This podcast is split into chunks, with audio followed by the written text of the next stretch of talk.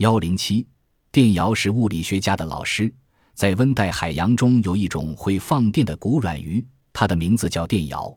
盛夏，人们在海中沐浴，在浅水中行走，有时会突然感到周身麻木难受，这是附近水里有电窑在放电。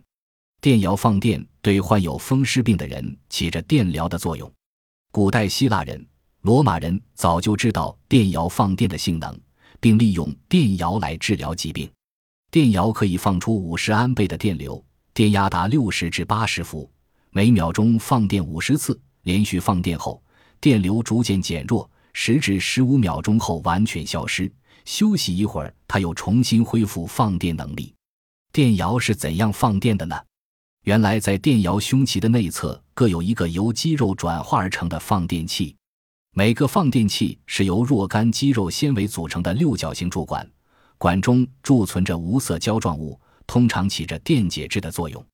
管内又分成若干小的间隔，每一间隔里有扁平的电极，神经末梢连接的一面为负极，相反的一面是正极。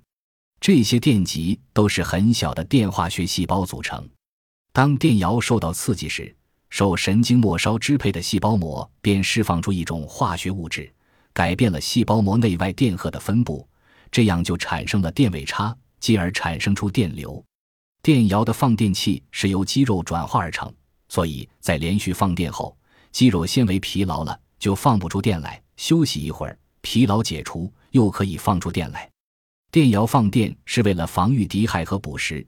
大鱼碰上电流，急忙避开；小鱼被击昏、击毙，正好成为电窑的食物。电窑的放电特性启发了人们发明。制造能储存的电池，福打电池的设计就产生了。福打称这个装置为人造电气罐。这样，世界上第一个直流电源就在电窑的启发下问世了。